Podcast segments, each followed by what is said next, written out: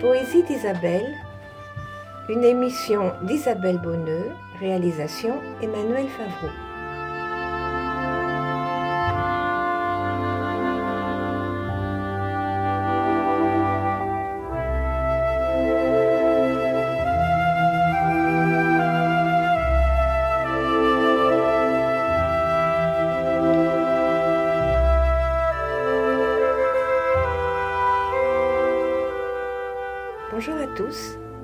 Cette année, je ne vais pas entrer dans l'univers de différents poètes, mais me consacrer à un seul, Homère, et à un de ses longs poèmes épiques, 1200 vers environ, l'Odyssée.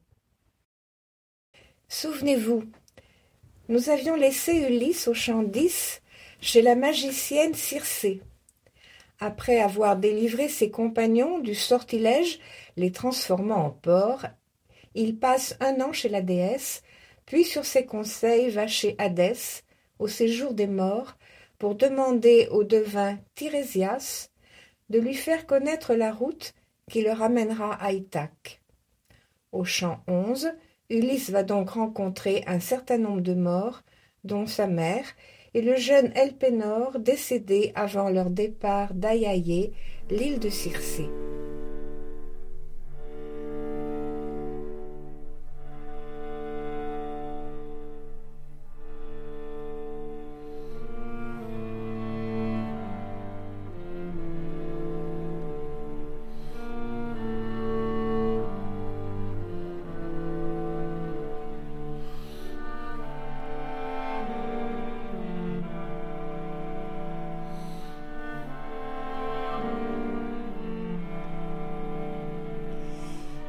Le jour, nous courons sur la mer, voile pleine.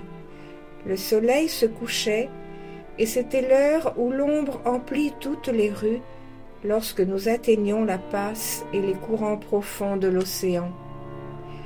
Arrivés en ce lieu, nous tirons le vaisseau sur le bord du courant, nous en sortons les bêtes, et longeant l'océan, nous allons à l'endroit que m'avait dit Circé. Là, pendant que Riloc, aidé de Périmède, se charge des victimes, je prends le glaive à pointe qui me battait la cuisse et je creuse un carré d'une coudée ou presque. Puis, autour de la fosse, je fais à tous les morts les trois libations. D'abord de lait mielé, ensuite de vin doux et d'eau pure en troisième. Je répands sur le trou une blanche farine et, priant, suppliant les morts, tête sans force, je promets qu'en Ithaque, aussitôt revenu, je prendrai la meilleure de mes vaches stériles pour la sacrifier sur un bûcher rempli des plus belles offrandes. En outre, je promets au seul Tirésias un noir bélier sans tache, la fleur de nos troupeaux. Quand j'ai fait la prière et l'invocation au peuple des défunts, je saisis les victimes, je leur tranche la gorge sur la fosse, où le sang coule en sombre vapeur, et du fond de l'érèbe, je vois se rassembler les ombres des défunts qui dorment dans la mort. Mais je presse mes gens de dépouiller les bêtes dont l'airain sans pitié vient de trancher la gorge. Ils me font l'holocauste, en adjurant les dieux, Hadès le fort et la terrible Perséphone. Moi, ayant tiré mon glaive à pointe, je m'assieds.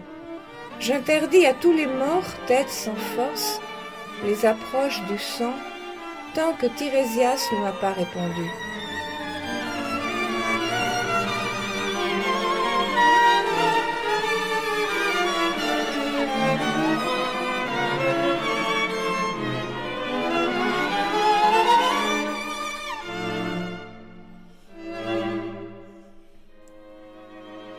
Première qui vint fut l'ombre d'Elpénor.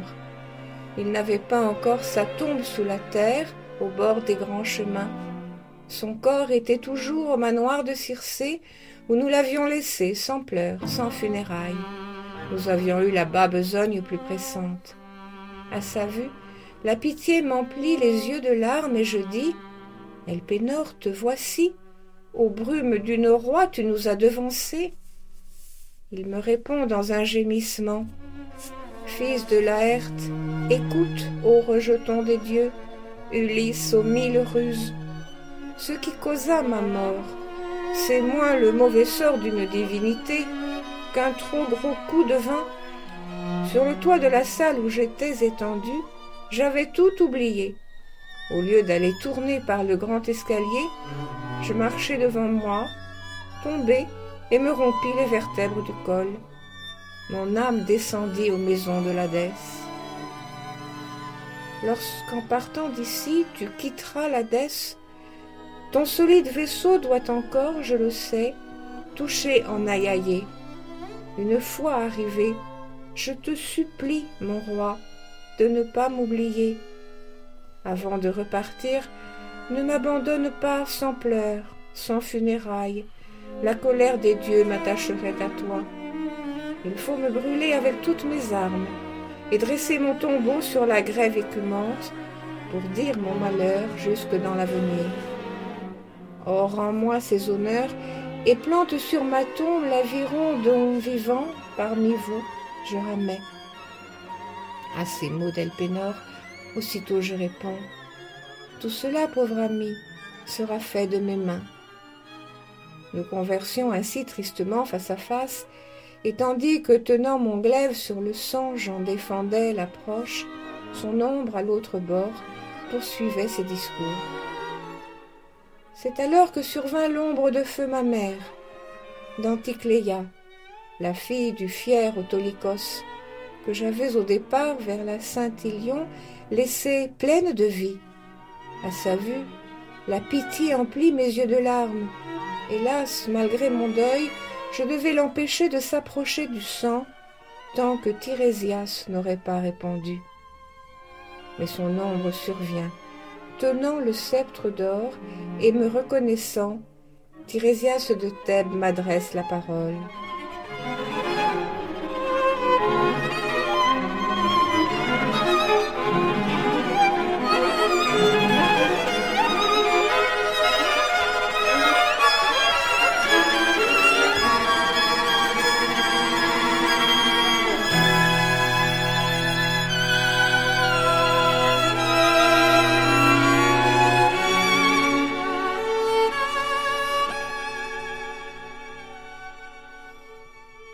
Donc, malheureux, abandonner ainsi la clarté du soleil et venir voir les morts en ce lieu sans douceur? Allons, écarte-toi de la fosse, détourne la pointe de ton glaive, que je boive le sang et te dise le vrai. Il dit, je m'écartai et remis au fourreau mon glaive à clous d'argent. Il vint boire au sang noir, puis ce devin parfait me parla en ces termes. C'est le retour plus doux que le miel, noble Ulysse, que tu veux obtenir. Mais un Dieu doit encore te le rendre pénible, car jamais l'ébranleur du monde, je le crains, n'oubliera sa rancune. Il te hait pour avoir aveuglé son enfant. Et pourtant, il se peut qu'à travers tous les maux vous arriviez au terme, si tu sais consentir à maîtriser ton cœur et celui de tes gens. Aussitôt qu'échappé à la mer violette, ton solide vaisseau vous mettra sur les bords de l'île du Trident. Vous trouverez, paissant, les vaches du soleil et ses grasses brebis. C'est le Dieu qui voit tout, le Dieu qui tout entend. Respecte ses troupeaux, ne songe qu'au retour, et je crois qu'en Ithaque, à travers tous les maux, vous rentrerez encore. Mais je te garantis, si vous les maltraitez, que c'est fini de ton navire et de tes gens. Tu pourrais t'en tirer et revenir, mais quand? Et pour trouver encore le malheur au logis, pour y voir des bandits te dévorer tes biens et le prix à la main te courtiser ta femme. Mais lorsqu'en ton manoir tu les aurais tués par la ruse ou la force, il faudrait repartir avec ta bonne rame à l'épaule et marcher, tant et tant qu'à la fin tu rencontres des gens qui ignorent la mer et ne mêlant jamais de sel au mets qu'ils mangent, ignorent les vaisseaux aux joues de vermillon et les rames polies, ces ailes des navires. Veux-tu que je te donne une marque assurée, sans méprise possible? Le jour qu'en te croisant un autre voyageur demanderait pourquoi, sur ta brillante épaule et cette pelle à grains, c'est là qu'il te faudrait planter ta bonne rame et faire à Posidon le parfait sacrifice d'un bélier, d'un taureau et d'un verra de taille à couvrir une truie. Tu reviendrais ensuite offrir en ton logis la complète série des saintes hécatombes à tous les immortels, maîtres des champs du ciel. Puis, la mère t'enverrait la plus douce des morts, tu ne succomberais qu'à l'heureuse vieillesse, ayant autour de toi des peuples fortunés.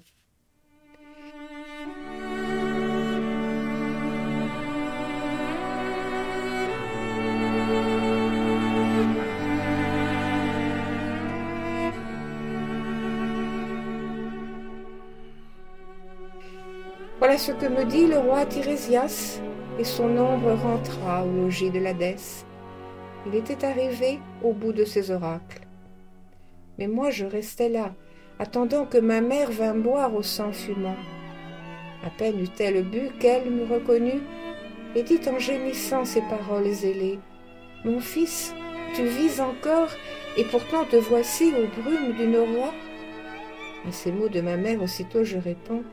Ma mère, il m'a fallu naviguer vers l'Hadès pour demander conseil à l'ombre du devin Tirésias de Thèbes.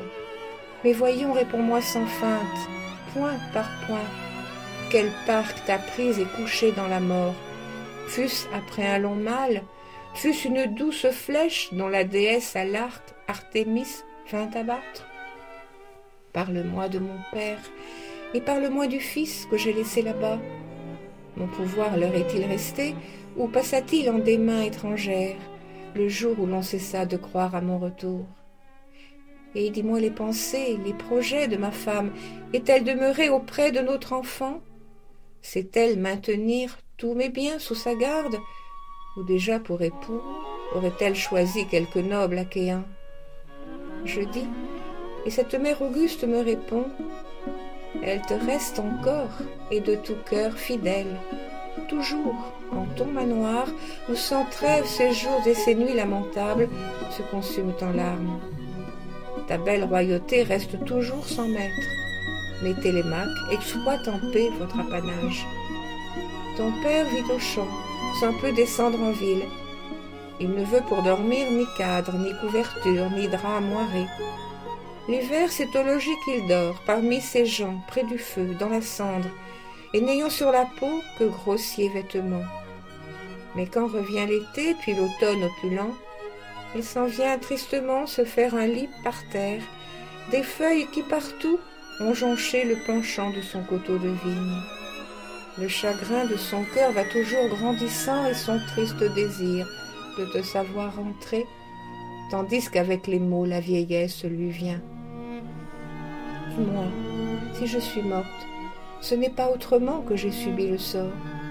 Non, ce n'est pas l'archère infaillible, Artémis, qui de sa douce flèche au manoir va m'abattre. Ce n'est pas la langueur, ce n'est pas le tourment de quelque maladie qui me fit rendre l'âme. C'est le regret de toi, c'est le souci de toi, c'est, ô mon noble Ulysse, c'est ta tendresse même qui m'arracha la vie à la douceur de miel elle disait, et moi, à force d'y penser, je n'avais qu'un désir, serrer entre mes bras l'ombre de feu ma mère. Trois fois je m'élançai, tout mon cœur la voulait, trois fois entre mes mains ce ne fut plus qu'une ombre, ou qu'un songe envolé. L'angoisse me poignait plus avant dans le cœur. Je lui dis, élevant la voix, ces mots ailés, Mère, pourquoi me fuir lorsque je veux te prendre? Que, du moins chez Hadès, nous tenant embrassés, nous goûtions à nous deux le frisson des sanglots. La noble Perséphone, en suscitant ton ombre, n'a-t-elle donc voulu que redoubler ma peine et mes gémissements? Je dis, et cette mère auguste me répond, Hélas, mon fils, le plus infortuné des êtres, non, la fille de Zeus, Perséphone, n'a pas voulu te décevoir, mais pour tous, quand la mort nous prend, voici la loi. Les nerfs ne tiennent plus ni la chair ni les os. Tout cède à l'énergie de la brûlante flamme. Dès que l'âme a quitté les ossements blanchis, l'ombre reprend sa volée et s'enfuit comme un songe. Mais déjà vers le jour que ton désir se hâte, retiens bien tout ceci pour le dire à ta femme quand tu la reverras.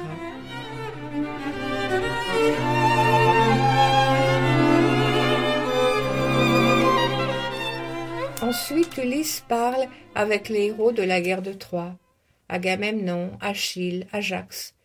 Puis, il découvre les âmes de ceux qui avaient accompli des forfaits, dont Tantale et Sisyphe.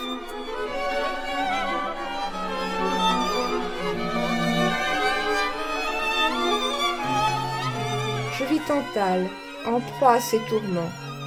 Il était dans un lac, debout, et l'eau montée lui touchait le menton.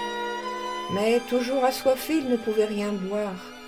Chaque fois que penché, le vieillard espérait déjà prendre de l'eau. Il voyait disparaître en un gouffre le lac et paraître à ses pieds le sol de noirs limons desséché par un dieu. Des arbres à panache au-dessus de sa tête, poiriers et grenadiers et pommiers aux fruits d'or laissaient pendre leurs fruits.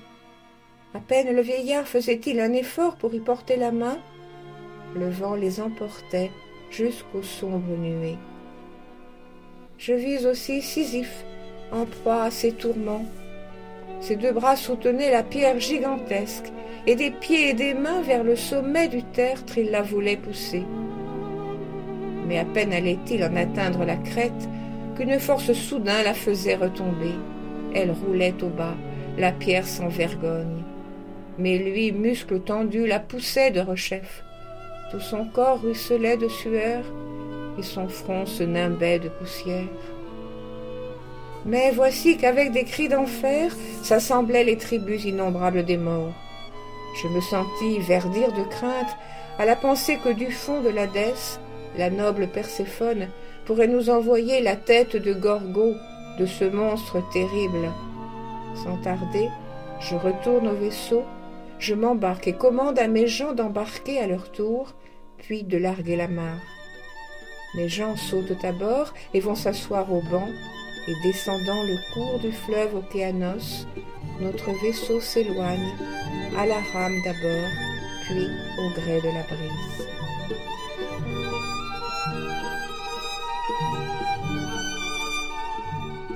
Ulysse et ses compagnons retournent ensuite chez Circé. Ils incinèrent le corps d'Elpénor et lui dressent un tertre. La déesse donne à Ulysse d'ultimes conseils pour éviter les dangers qui le menacent auprès des sirènes et entre les deux écueils de Charybde et Scylla. C'est ce que nous verrons la prochaine fois.